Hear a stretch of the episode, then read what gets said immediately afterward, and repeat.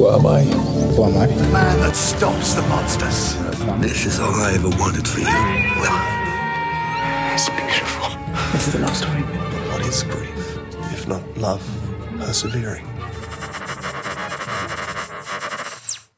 Buenas noches, querido público. El día de hoy nos encontramos en un nuevo mini adictia visual. Que ya saben que este mes vamos a estar hablando de todos los episodios de entrevista con el vampiro. Y bueno, este mini adictia es sobre el tercer episodio eh, que salió hace una semana. Bueno, depende cuando escuchen este programa, pero bueno, salió en este momento hace una semana casi. Y bueno, la verdad es que nos emociona mucho regresar a hablar de este de, este, de esta hermosa serie que lleva tres episodios. Y bueno, pues aquí para hablar del episodio está conmigo Dafne. Dafne, bienvenida de regreso para hablar de esta hermosa serie. Hola, hola, pues muchas gracias por invitarme. Estoy aquí muy contenta de ver el, el tercer capítulo. ¡Qué emoción! Sí, ya sé.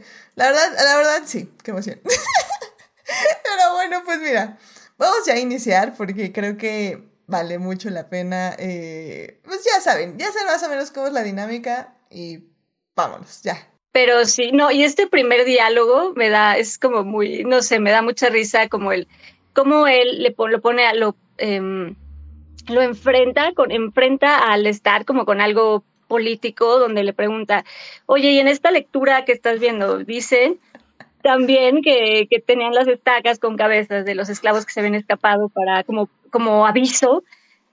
Dice, ah, déjame seguir leyendo, no ha llegado eso, eso no sé todavía. Pero el estate es como, sí, chance sí está, a ver, déjame chico. Y luego ya así como. déjame ver.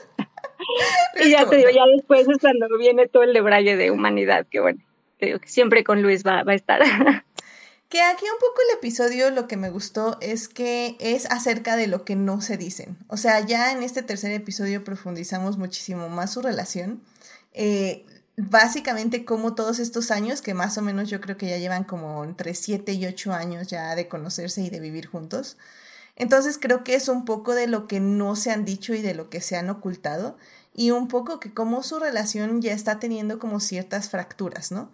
Eh, un poco por la naturaleza del Stat, que es este, muy egoísta y bastante manipuladora, y un poco este dilema de Louis, ¿no? De, de seguirse aferrando a una humanidad que pues básicamente ya se le está escapando de las manos, ¿no? Me gusta cuando le dice, try something for me, my share. Ah, my share. My share, ya, ya sé, ya sé. Porque en los libros es justo, de hecho es, es uh, Lestat el que tiene como esta filosofía de, mm, sí, de vamos a ir tras las personas y, y, hasta disfruta, ¿sabes? Utilizar sus habilidades y, y todo esto que, que, tiene vampírico para planear todo y como que hasta disfruta ver a quién, ¿no? ¿Quién va a ser su, y es Luis el que de hecho no quiere saber, ¿no? Es el que le dice, no, no, yo prefiero, yo ni siquiera quiero ver a la víctima, no quiero saber, porque si, si sé algo, no voy a poder. Entonces, de hecho, creo que eso lo vuelve como más um, cruel de alguna manera en lo que hace como, como vampiro, porque no, al no saber, pues es con quien sea. Entonces él no, al principio no, no quiere saber nada y dice, no, mejor yo, yo prefiero, ¿no? Entonces me, me llama la atención que aquí cambiaran ese, ese rol y que sea Luis el que propone esto y que sea Lestat el que le dice, no, esos son sandeces. El punto un poco de Luis, al menos en este momento, que, que, busca seguir conectado con la humanidad y conectarse con la humanidad es básicamente beber base, eh, igual de animales y no beber de la humanidad per se, ¿no? Que, que algo curioso que creo que también, y va a ser un highlight del episodio, es que Louis en este momento al menos no dice la palabra vampiro, eh, como que él sigue como rehuyendo a la palabra para, para como no identificarse con ello. Y ya más adelante, ya al final, creo que ya es cuando un poco lo acepta, ¿no? Que no, no lo acepta, pero al menos lo acepta como su cruz, definitivamente. Y, y aquí creo que en esta escena, sobre todo, eh, vemos un poco lo que me gusta del Stat, que es como ok, Luis, bueno, ya, ya te sinceraste, ya, ya hablaste conmigo así de qué quieres, chido por ti, inténtalo, whatever, este, yo voy a seguirme aquí divirtiendo en lo que tú sigues en este ridículo dilema de una, seguir aquí trabajando en este lugar, dos, seguir conectando con tu familia, comillas, comillas, y tres, pues básicamente tener tu orgullo aquí en Nueva Orleans. O sea, en el momento que eso te aburra, pues ya nos vamos a otro lado. Pero bueno, mientras me voy a divertir, ¿no? Roll Morton, bueno, el, inventor de jazz, que al final está, está ahí, tiene su momento, su cameo, está bonito, o sea, sí está bien que, que pues ahí lo pongan, era un buen detalle. Jelly Rolls, que sí es importante. Continuamente en este episodio se va a desafiar qué es la memoria, incluso qué es la memoria para un vampiro. Y eso creo que al final del día me gusta que la serie, aparte de tener los tonos evidentemente eh, sobre esta relación tóxica entre Louis y Lestat, entre este amorío, entre este descubrimiento de esta pareja, también tenemos esta crítica desde afuera de cómo a veces recordamos esas relaciones, ¿no? Porque eh, al menos en este momento, este Daniel le está diciendo a Louis, oye, es que si te estás dando cuenta que antes, en el, en el pasado, hace 40 años, me decías que era un idiota, que era un este, manipulador, bla, bla, bla. Y ahorita ya me estás diciendo, no, es que tenía un encanto y bla, bla, bla, bla. O sea, ¿cómo pasaste de esto a esto? O sea, como de víctima a, adularlo. O sea, esto es, como el síndrome de Estocolmo. ¿Qué está pasando aquí? No, claro, y ojalá que justo la serie vaya respondiendo esa pregunta. O sea, que cuál fue el viaje de Louis para cambiar su percepción justamente y, contar esta nueva historia. Que también siento que es muy interesante, o sea, el discurso y la parte de lo, que decías, como el, cómo recordamos y el cómo vamos modificando las, las cosas. Además, me encanta que aquí viene por algo que aparte, que hablan del, del blues, ¿no? Del uh, Wolverine Blues, y que a partir de eso cuestiona y le dice, mm, no sé si está recordando bien las cosas. Entonces, me gusta mucho que tengan ese, ese, pues eh, incluso ese discurso con el público de, a ver, vamos a contarte otra cosa y lo sabemos, ¿no? Como vamos a, eh, para que no estés eh, quejándote, entendemos que es otra cosa, entendemos que no es el mismo Louis y aquí lo vamos a, a poner, una, le vamos a dar de una forma como muy interesante con un diálogo de, esto, ¿no? De cuestionar cómo recuerda uno, cuál fue su camino para ver al Lestat, como lo veía en, estos audios que escuchamos, que le pone Daniel, a como lo ve ahora, ¿no? Que ya lo ve como más, más con, otra mirada, con otro, como, más romántico. Que no, bueno, los, sí, los, los poderes están con todo, o sea, todo bien, venga, está bien, está bien, se los paso. Pero sí, aquí los poderes ya están muy exagerados, todavía les da, o sea, todavía en, el mundo de los libros, todavía no, no pasa lo de la reina de los condenados, donde les da, ya tiene, como ya sabes, eh, que eleva sus poderes y le pasa esto a, a Louis. Todavía no ha pasado eso, y este ya, con, ya con, puede prender fuego. Entonces es, es, interesante ver el viaje de Luis para que llegue a ese momento. Sí, es, es como interesante a ver qué, a ver qué proponen, qué sigue proponiendo la, la serie. Sí, porque digo, nada más para que quienes no hayan leído los libros, o sea, el, los, Lestat sí se vuelve un vampiro así súper poderoso, puede caminar ya en la luz y la fregada y media, y sí se lo pasa a Louis, pero eh, como vimos bien en esta serie y nos dejó muy claro, Louis todavía arde bajo el sol. Entonces podemos suponer que el Stat, si es un ser todopoderoso ya en este momento, eh, realmente todavía no se lo pasa a Louis, porque efectivamente Louis todavía se quema bajo el sol.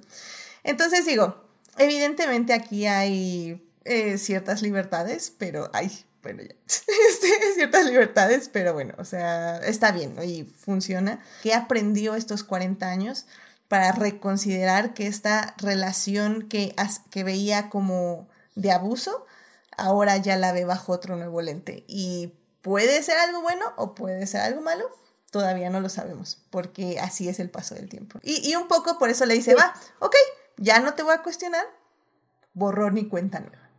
Pero, pero aún así te estoy juzgando, porque estoy analizando lo que me estás diciendo, pero bueno, digamos que ya no lo estoy comparando con lo que me dijiste hace 40 años. En, el mundo vampírico, en el mundo de los libros, eh, pues Lestat tiene esta relación, ¿no? Con, con su, que le recuerda a su violinista perdido, con, con este mm, Antoine. Entonces ah. siento que acá, siento yo, no sé si más adelante vaya a aparecer en sí el personaje, pero siento yo que aquí es como un poco, cubre un poquito ese, ese papel, ¿no? Está Antoinette entonces, a ver, no sé qué, hacen, que es interesante que la hayan hecho ahora mujer. Ojalá que más vayamos, si va a seguir como con estas múltiples relaciones, ojalá que no solo sea con, mujeres. Digo, aquí funciona, creo que está bien que sea una, una mujer, porque además en el mundo de Anne Rice en el mundo de los libros, no tenemos tantas mujeres como uno quisiera, o sea, no hay realmente no hay tantos personajes femeninos. Entonces está bien que agreguen, pero ojalá que si van a seguir con las múltiples relaciones de, del Estado, pues que haya también por ahí otro, otro hombre, pues para que también se hable de su, pues de su libertad sexual, ¿no? Que, que ya, de la que ha hablado. Que siempre va a decir como, yo soy así, soy un alma libre, la fregada. Pero en cuanto Luis lo haga, es como, no, no, y, y ahorita, ahorita, como dice, ah, ya no estamos comunicando súper bien, ¿me puedo acostar con otra gente? Of course.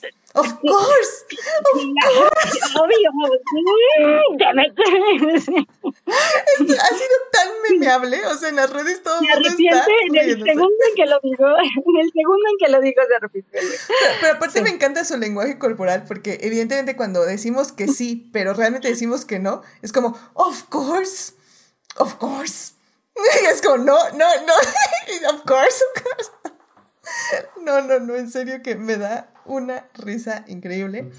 Pero bueno, justo aquí em, empezamos en esta escena del casino ya a meter un poco más de historia sobre todo lo que estaba pasando ahí en Luisiana, en esa época que ya es cuando justamente Luis dice que los establecimientos ya se estaban básicamente dividiendo y entre los que prohibían la entrada a personas de color y los que básicamente sí permitían, pues básicamente los mandaban a la parte pobre de la ciudad para que no ganaran dinero.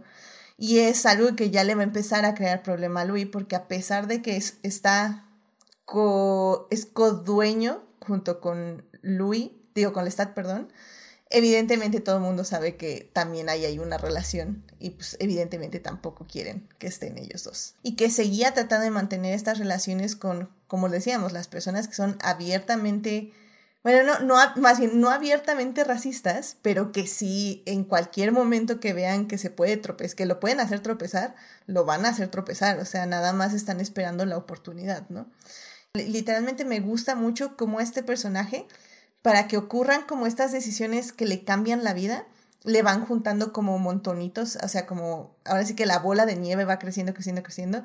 O sea, lo vimos en el primer episodio como eh, primero era como se te muere tu hermano, luego tu mamá te rechaza, luego bla, y, se le junta para aceptar ser vampiro.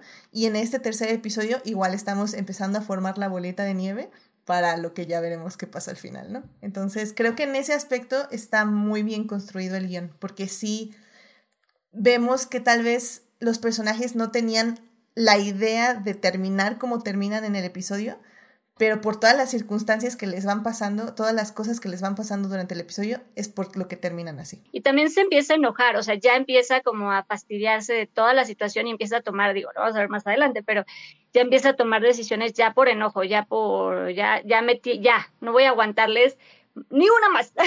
Pero pues agregaron este nuevo personaje que sí es nuevo, nos presentan a, ¿cómo se Es Jonah, ¿no? Me parece. Como que se reencuentran. Y desde que se reencuentran, que sabemos que había algo, ¿no? Que sí, desde un inicio sabemos que ahí, ahí hubo algo. Ahí hubo cariño. O sea, lo que me encanta aquí es como Lestat está nada más en el balcón así como... Hmm". está con él. Of course. Ay, no, es que está bien idiota queda muy claro que es un momento para Louis, o sea, no estamos viendo que se haya enamorado, no estamos viendo que esté así como, ya voy a dejar al estado y me voy a ir con este cuate, o sea, jamás, o sea, para él es eso, es un reencuentro, es un, nos volvimos a encontrar una persona que aprecié mucho en algún punto, eh, vamos a tener este momento íntimo y ya, o sea ya se sabía, las, las, condiciones estaban planteadas. Eso es tener buena comunicación, Lestat, no las tonterías que tú estás haciendo. Eh, pero aquí es interesante, en este momento, eh, que Louis vive como una experiencia eh, pues sexual, que eso me llama la atención porque también es como distinto al, al mundo o a las ah, reglas que presenta Anne porque en el mundo Anne eh, como que la, sexualidad o lo que el placer de los, de los vampiros es a través de, alimentarse y de, y de matar y de la sangre. O sea, ellos obtienen su rush, su, su, su, eh, su placer de otra manera, ¿no? Al alimentarse. No tienen como esta, esta mm, sexualidad Eh, Esta capacidad biológica de tener placer humano. ¡Ay, qué técnica! Para que no nos banen. O sea, la sangre, exacto, la sangre corre, todo normal, pero no, no, exacto, esa, esa sexualidad no se disfruta de la misma manera. Entonces es curioso que aquí sí pusieron a, a Louis, pues teniendo tal cual, ¿no? Esa, mm, pues esa experiencia sexual que ahí sí nos están planteando unas reglas como un poco distintas al, universo, porque ahí sí es una, ¿no? Completamente, pues sí, relación humana, por decirlo de alguna manera, de otro, es un placer más, más... Eh, humano, sí. Más humano, exacto. Sí, estoy de acuerdo. Creo que, no, tal vez me equivoco, pero creo que la primera vez que fue como muy clara Anne Rice con esas reglas fue justo en el libro de Armand. Tal vez es el que más recuerdo porque es el que más me gusta pero eh, ahí quedó muy, muy claro cómo eran las relaciones eh, sexuales, se podría decir, entre vampiros y humanos.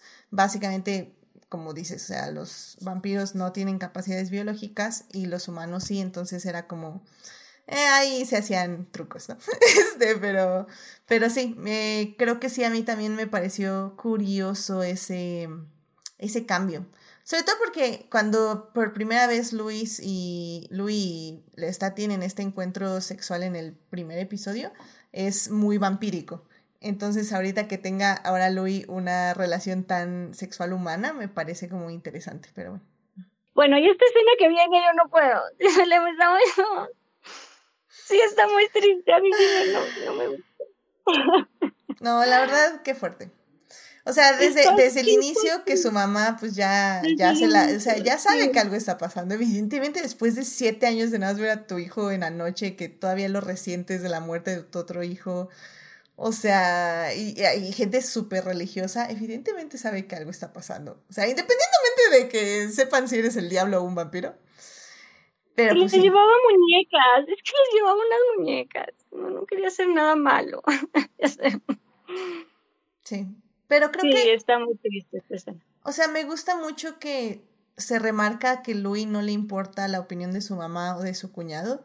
En el momento que Grace le dice, vete de aquí, es cuando ya él dice, ok. Y que se asusta, ¿no? Porque ve la, la cara de, de, este momento, ¿no? Donde la ve asustada, donde realmente la ve asustada. Pues sí, él también se, pues sí, Sí, está muy triste en ese momento. Está muy bien hecha la escena, está muy bien hecha. Sí. Y todavía la mamá le dice, pues mira, ¿no? Ahí está, ¿no? Refiriéndose como al diablo, ¿no? A este demonio. Y sí, ay, espérate, espérense.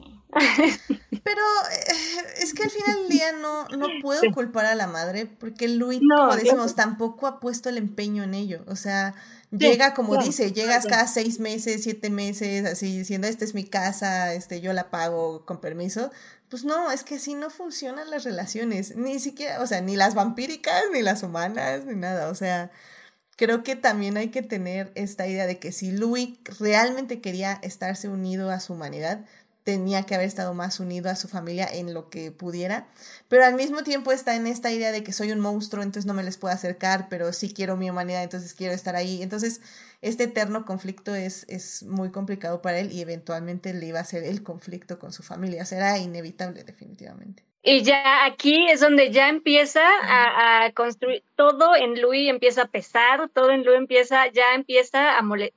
Pero es muy interesante que aquí digo, y lo vamos a ir viendo, pero en, en, esta serie, bueno, en, sobre todo en este capítulo, lo que vemos a comparación del libro, que es más la, la culpa, lo que le pesa a Louis, lo que lo mueve, aquí es el enojo, ¿sabes? Aquí es como la frustración y el enojo por su contexto, por lo que está viviendo. Entonces es como muy interesante cómo, cómo fueron construyendo pues todas estas situaciones que lo van ya o sea, lo van llevando a su, a su límite. Como decimos, ¿no? La, la, bolita de nieve que se va formando, ahorita primero fue que lo están limitando para su negocio, luego su madre, que básicamente le llama el demonio, y ahorita que, y ahora sí ya le cerraron su negocio y que le está también, está como loco, celoso, horrible.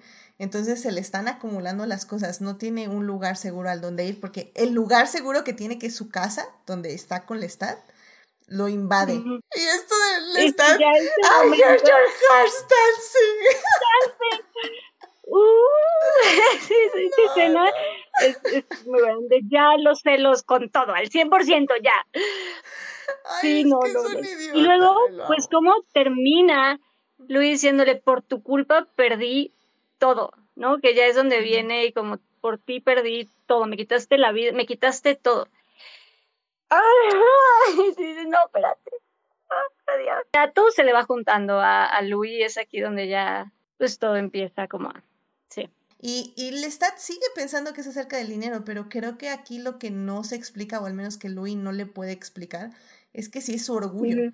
Pero no solo su orgullo como hombre, sino su orgullo como hombre afroamericano, que literalmente están haciendo lo que sea para desaparecerlo. No, y esta decisión que toma de, ah, ¿quieren separación? Va, no se recibe a ni una persona blanca aquí, venga, aquí nadie, se, nadie, de, nadie blanco se recibe. que sí, ay, oh por Dios, oh por Dios, oh por Dios, oh por Dios. Pero además la actuación, la verdad es que es muy buena. Sí ves su, su coraje, sí ves su fastidio. Y pues sí, lo injusto que es, pues sí, en este momento su, su contexto, lo que lo rodea, pues sí se le junta todo la, lo frustrante que es lo que está viviendo, su situación en general, ¿no? Lo, lo entiendes. O sea, creo que sí lo entendemos. No, y que en este momento Luis eh, culpa al hambre un poco también de lo que pasó, ¿no? Pero a mí lo que me queda muy claro, y estoy de acuerdo ahí con Lestat 100%, es que si nada más hubiera sido el hambre, nada más hubiera entrado y lo hubiera matado, así, así, simplemente. Pero no, o sea, llegó, se sentó, dejó que hablara, o sea, ya eso es una planeación. Le planteó la Sí, sí, le planteó la situación, sí. Realmente no es una muerte como las que hace el Lestat. Lestat sí es como por el placer de alimentarse, nada más pero este ya es una venganza y es, es un placer que él está buscando, ¿no? Lo cual respeto completamente.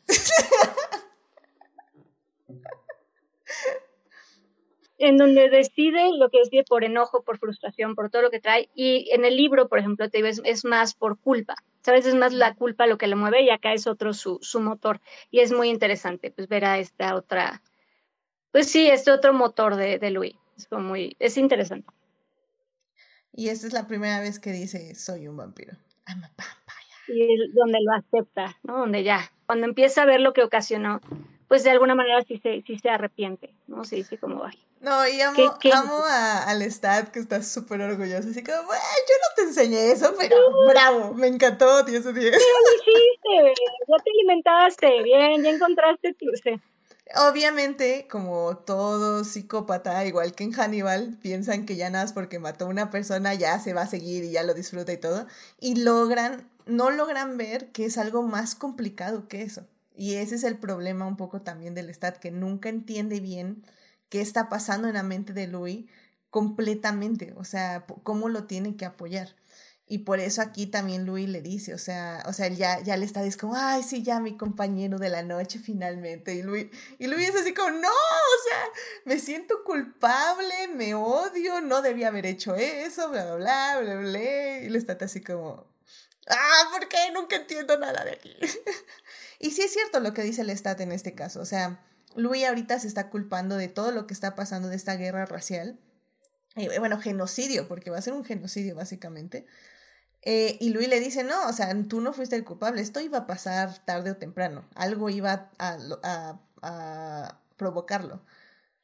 Pero, pero otra vez Lestat sigue sin poder comprender lo que realmente está pasando en la mente de Louis. Y, y por eso Louis se va diciéndole, pues es que siempre vas a estar solo, porque no eres capaz de entenderme a mí y ni entender a nadie. Ah, que también, qué golpe, qué golpe en el corazón y tan bajo, porque sí, es donde le duele, ¿no? Es, es justo en donde le, le duele al estar, cuando le dice, te vas a quedar solo, que pues ya le había expresado que justo ese, ese es el miedo de, del estar, ¿no? A la, a la, soledad. Entonces sí, como qué golpe, qué golpe tan en el, en el lugar donde más duele, pero además es interesante que sea el fuego porque, de hecho, igual en el mundo vampírico, pues el fuego es de las cosas que sí puede... Eh, mm pues, matar y afectar a los, a los, a los vampiros. Pero sí, el hecho de que se mete, bueno, y aquí va a encontrar ya a, a Coria. Vamos a ver qué tal. que ya de entrada, o sea, simplemente por esto sabemos que va a ser distinta completamente la, la relación. Porque, en, de nuevo, en, la, la historia de, de los libros, pues se, conocen de otra forma, para no arruinar si alguien no ha leído, eh, se conocen de otra manera. Y aquí me gusta que lo hayan, que lo hayan este, cambiado, en donde él, pues parece que la rescata, ¿no? O sea, o nos dan a entender al menos que la, que la está rescatando. Y es muy interesante ese, ese cambio. No sé hacia dónde van a llevar eso, porque pues sí, ya me cambiaron la, la, la relación y ya cambió. De entrada ya es distinta. Entonces, creo que va a haber ahí otro proceso de a lo mejor convencimiento. No sé ahí cómo lo van a manejar, pero va a estar bueno. Me emociona mucho ver la actuación ahora que va a ser de Bale Bass como Claudia. Eh, como decíamos, va a ser una actuación diferente, tanto como tú dices, por las circunstancias en que se conocen, como porque Claudia en el libro tiene seis años y Bale Bass en el mundo vampírico va a tener 14. Entonces eso implica igual cosas muy diferentes y, y también le da como otro tipo de libertades creativas, supongo, a la serie. Eh, también pues va a ser una, una, mujer o bueno, una chica en el inicio, una chica este afroamericana.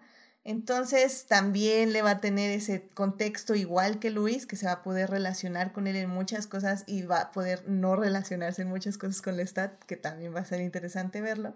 Sí, no, y que de hecho justamente esta, esta nueva relación con, con Gloria es lo que va a empezar a distanciar o al menos a cambiar la relación entre Louis y Lestat, ¿no? 100%. Eh, sé por redes que el episodio 5 puede ser el que va a ser el más trágico, pero el, el 4 al menos yo espero que tengamos muchos momentos felices donde dos papás crían a su hija de la mejor manera posible.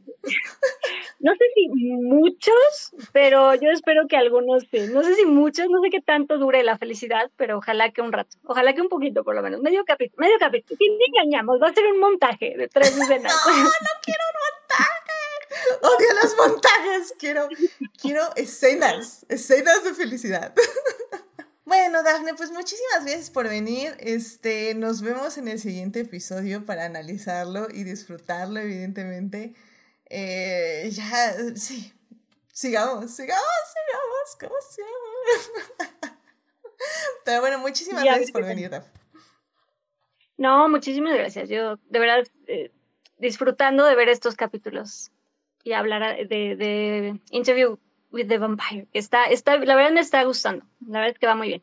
A mí me está encantando. Eh, ya creo que siempre eh, tengo mis tres episodios para determinar si voy a ver una serie o no. Evidentemente esta ya sabía que le iba a seguir viendo, pero creo que son tres grandes episodios. Es una muy buena introducción, un muy buen desarrollo de personajes y también un buen twist en lo que va a ser la relación de aquí en adelante. Entonces, creo que lo están haciendo muy bien. O sea, los guiones funcionan muy, muy bien. Es un show que está muy bien pensado y excelentemente actuado. Entonces le tengo 100% fe a que los siguientes nos sigan entregando mucha felicidad, tristeza y dolor. Sí, yo ya, yo ya el siguiente, ya, sí, yo también, ya, ya quiero ver, ya quiero ver. Ya, ya, ya, lo necesito ahora. Pero bueno, pues querido público, ya saben, los lunes 9.30 de la noche estamos en Adictia Visual discutiendo diversos temas. En este lunes vamos a hablar de She-Hulk. En el lunes pasado hablamos de tres películas de arte, Solaris, Las Noches de Caviria y Suspiria. Así que bueno, pues ya saben, úndanse al programa de Twitch en vivo. La versión completa de estos eh, análisis de los episodios los encuentran en Patreon, son eh, exclusivos en Patreon. Las demás redes tienen las versiones ya editadas. Entonces ya saben, si quieren las versiones completas, eh, pues únanse a Patreon. Ahí desde la cantidad mínima pueden ya tener los episodios completos. Así que... Las versiones sin, sin, censura. La versión sin censura. Oh Pero bueno, pues muchas gracias, Afne. Cuídate mucho y pues nos estamos escuchando en el siguiente mini adictia visual de Entrevista con el vampiro. Cuídate mucho. Igual, gracias. Bye. Bye.